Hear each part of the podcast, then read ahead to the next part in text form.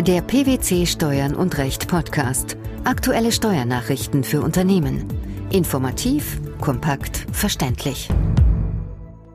Herzlich willkommen zur 32. Ausgabe unseres Steuern und Recht Podcasts, den PwC Steuernachrichten zum Hören. In dieser Ausgabe beschäftigen wir uns mit folgenden Themen. Verfassungsstreit um das Erbschaft und Schenkungssteuerrecht geht in die nächste Runde.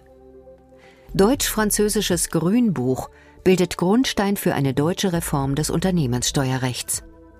Anerkennung einer steuermindernden Umwegstrecke bei der Entfernungspauschale erleichtert.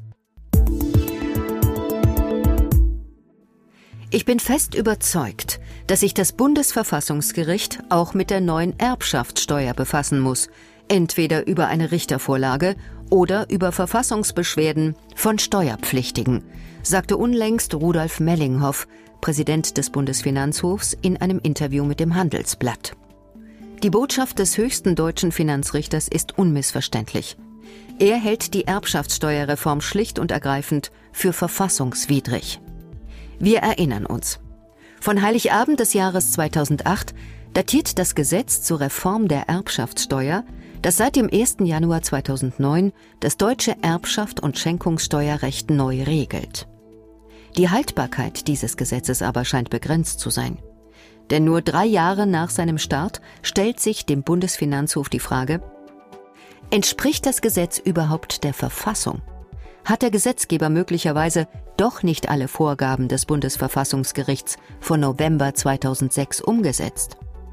Woher rührt diese Kritik des Bundesfinanzhofs an der Erbschaftssteuerreform? Die Kritik kommt nicht aus heiterem Himmel. Der Bundesfinanzhof äußerte schon früh erhebliche Zweifel an der Verfassungsmäßigkeit der neuen Regeln zur Besteuerung von Erbschaften.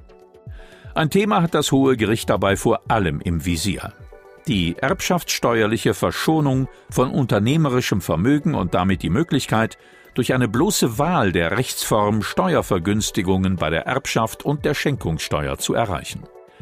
Je nach Gestaltung muss der Erbe im Gegenzug keine Verpflichtungen für das Gemeinwohl eingehen, etwa den Erhalt von Arbeitsplätzen, so die Kritik des Gerichts. Eine vom Bundesfinanzhof ausdrücklich kritisierte Gestaltung ist dabei die steuerbegünstigte Übertragung von Kapitalvermögen mittels einer sogenannten Cash GmbH. Um was geht es?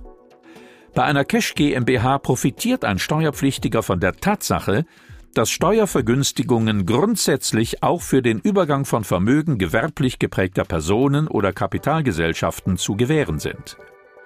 Der richterliche Vorwurf bei entsprechender Gestaltung lässt sich bei der Übertragung auch die Vollverschonung beantragen, sodass gar keine Steuer fällig wird.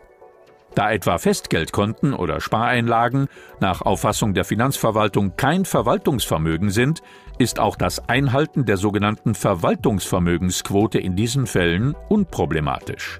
Im Ergebnis, so die Richter, habe sich die verfassungsrechtliche Problematik gegenüber der alten Rechtslage sogar noch verschärft. Statt der bis 2008 geltenden 65-prozentigen Freistellung des begünstigten Betriebsvermögens werde dieses nunmehr zu 85 oder sogar 100 Prozent verschont. Mit welchen Entwicklungen müssen wir jetzt rechnen? Der Bundesfinanzhof hat das Berliner Bundesfinanzministerium nunmehr um Mitteilung gebeten, ob und wenn ja welche praktischen Erfahrungen mit den vom Gericht angesprochenen Gestaltungsmöglichkeiten vorliegen. Überdies kündigte der Bundesfinanzhof an, bei Annahme eines Verstoßes gegen das Grundgesetz werde er das Verfahren aussetzen und eine Entscheidung des Bundesverfassungsgerichts einholen. Drei Entscheidungen des Bundesverfassungsgerichts sind dann in dem Fall möglich. Erstens. Es befindet das Erbschaftssteuergesetz als verfassungsgemäß. Zweitens. Es erklärt das Gesetz, wie schon 2006, als mit dem Grundgesetz unvereinbar und gibt dem Gesetzgeber eine erneute Frist, um die Verfassungsmäßigkeit des Gesetzes herzustellen. Oder drittens. Es erklärt die beanstandeten Vorschriften des Gesetzes für nichtig und kippt damit das Erbschaftssteuergesetz als Ganzes, und zwar rückwirkend, auf den 1. Januar 2009. Und wie wahrscheinlich ist es, dass Verfassungsrichter ein komplettes Gesetz für nichtig erklären? Zugegebenermaßen geschieht dies sehr selten. Allerdings ist so etwas schon vorgekommen. Eher wahrscheinlich ist die zweite Variante.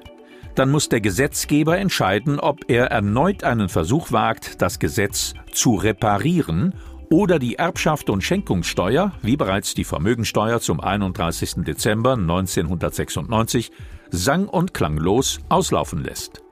Selbstverständlich ist es auch nicht auszuschließen, dass der Gesetzgeber initiativ tätig wird und von sich aus das Erbschaftssteuergesetz ändert. Sicherlich wird einige Zeit verstreichen, bis die endgültige Entscheidung des Bundesfinanzhofs vorliegt und erst recht ein mögliches Urteil des Bundesverfassungsgerichts. Beim letzten Mal hat es schließlich mehr als fünf Jahre gedauert. Deshalb stellt sich die Frage, wie sollten Betroffene in der Schwebezeit verfahren? Noch nicht bestandskräftige Erbschafts- und Schenkungssteuerbescheide sollten verfahrensrechtlich offen gehalten werden, etwa mittels eines Einspruchs gegen den Bescheid oder durch einen entsprechenden Änderungsantrag bei Bescheiden, die unter dem Vorbehalt der Nachprüfung stehen. Gleichzeitig sollten Steuerpflichtige das Ruhen des Verfahrens bis zu einer gerichtlichen Entscheidung beantragen. Mit Blick auf das Nachversteuerungsrisiko im Falle einer Verletzung der Lohnsummenklausel oder der Behaltensfrist gilt das auch für Bescheide, in denen die Verschonung betrieblichen Vermögens zu 85 oder gar zu 100 Prozent gewährt wurde. Die deutsche Bundeskanzlerin Angela Merkel und der französische Staatspräsident Nicolas Sarkozy beauftragten im vergangenen Jahr ihre Finanzminister, Vorschläge für eine Annäherung der Körperschaftssteuerbemessungsgrundlagen und der Körperschaftssteuersätze zu unterbreiten. Die Ergebnisse dieser deutsch-französischen Zusammenarbeit liegen nunmehr in Form eines sogenannten Grünbuchs vor. Das hehre Ziel, durch eine aufeinander abgestimmte Unternehmensbesteuerung neue Wachstumsimpulse zu setzen und Mittelständlern die grenzüberschreitende Arbeit zu erleichtern. Nationale Alleingänge ohne Folgen? Nun ja, sollten diese Änderungen Gesetz werden, dürfte der Vorschlag der EU-Kommission über eine gemeinsame konsolidierte Körperschaftssteuerbemessungsgrundlage damit vom Tisch sein. Das von den Finanzministerien beider Länder erarbeitete Papier analysiert die Steuersysteme und gibt Empfehlungen, wie die Unternehmenssteuern künftig angeglichen werden könnten. Als Beispiel und Beleg hierfür könnte die Gruppenbesteuerung dienen. In Frankreich wie in Deutschland gibt es Regelungen zur Gruppenbesteuerung, die jedoch wesentliche Unterschiede aufweisen. So hängt nach deutschem Steuerrecht die Verlust- und Gewinnzusammenrechnung beim Organträger vom Abschluss eines Gewinnabführungsvertrags und damit von einer Gewinnabführung durch die Organgesellschaft bzw. einer Verlustübernahme durch den Organträger ab. Demgegenüber wird im französischen Steuerrecht der Abschluss eines Gewinnabführungsvertrages nicht gefordert. Abweichungen gibt es aber auch bei der Mindestbeteiligungsquote. Während Deutschland eine Mindestbeteiligungsquote von mehr als 50 Prozent fordert, hängt die Gruppenbesteuerung in Frankreich von einer Mindestbeteiligungsquote von 95 Prozent ab. Da eine vollständige Angleichung bei der Gruppenbesteuerung kurzfristig nicht umsetzbar erscheint, zieht Deutschland einerseits die Abschaffung bzw. Änderung des Gewinnabführungsvertrags und andererseits eine Erhöhung der Mindestbeteiligungsquote in Betracht. Wie realistisch ist eine solche Angleichung? Zumindest müssen wir von ernstzunehmenden Absichten ausgehen.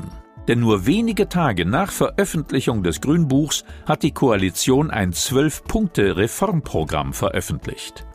In dieser politischen Absichtserklärung, nämlich das Unternehmenssteuerrecht zu modernisieren und zu vereinfachen, ist ein Punkt der Gruppenbesteuerung gewidmet.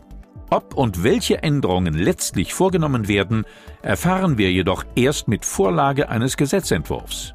Ohnehin müssen die Grünbuchvorschläge nun innerhalb der Europäischen Union und mit den nationalen Parlamenten diskutiert werden. Nach weiteren Konsultationen könnten die Vorschläge dann ab 2013 schrittweise umgesetzt werden.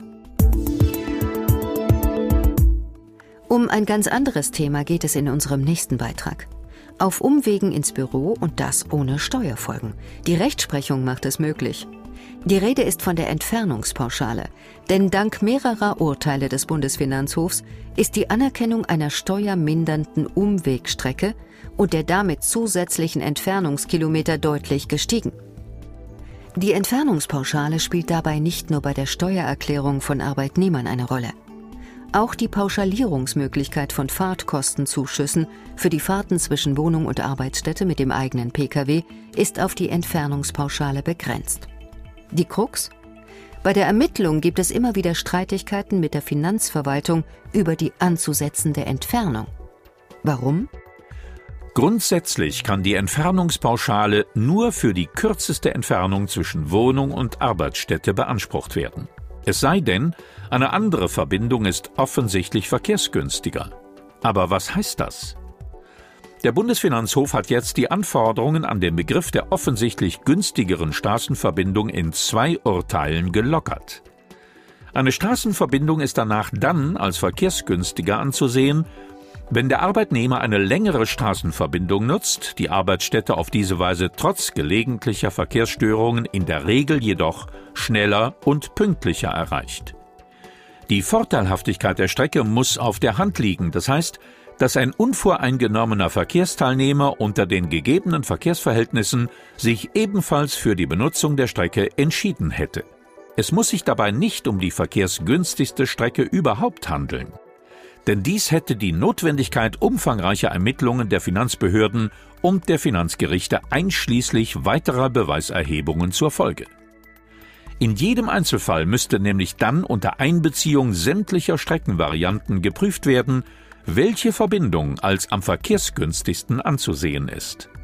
Es reiche daher, die leicht feststellbare kürzeste und die vom Arbeitnehmer regelmäßig benutzte längere Straßenverbindung zu vergleichen – dies entspreche dem Vereinfachungsgedanken der gesetzlichen Pauschalierungsregelung. Darüber hinaus haben die obersten Finanzrichter klargestellt, dass eine auch Mindestzeitersparnis von 20 Minuten nicht stets erforderlich ist. Vielmehr sind alle Umstände des Einzelfalls, wie zum Beispiel die Streckenführung, die Schaltung von Ampeln oder ähnliches, in die Beurteilung einzubeziehen. Eine Straßenverbindung kann somit auch dann offensichtlich verkehrsgünstiger sein, wenn bei ihrer Benutzung nur eine ganz geringe Zeitersparnis zu erwarten ist. Der neuerliche Verfassungsstreit um die Erbschaft und Schenkungssteuer, das deutsch-französische Grünbuch und seine Auswirkungen auf das deutsche Unternehmenssteuerrecht sowie die aktuelle Rechtsprechung zur Entfernungspauschale das waren diesmal die Themen der 32. Ausgabe unseres Steuern und Recht Podcasts, den PwC Steuernachrichten zum Hören. Wir freuen uns, dass Sie dabei waren und hoffen, dass Sie auch das nächste Mal wieder in die PwC Steuernachrichten reinhören. Steuerliche Beiträge zum Nachlesen finden Sie in der Zwischenzeit unter tax-news.pwc.de.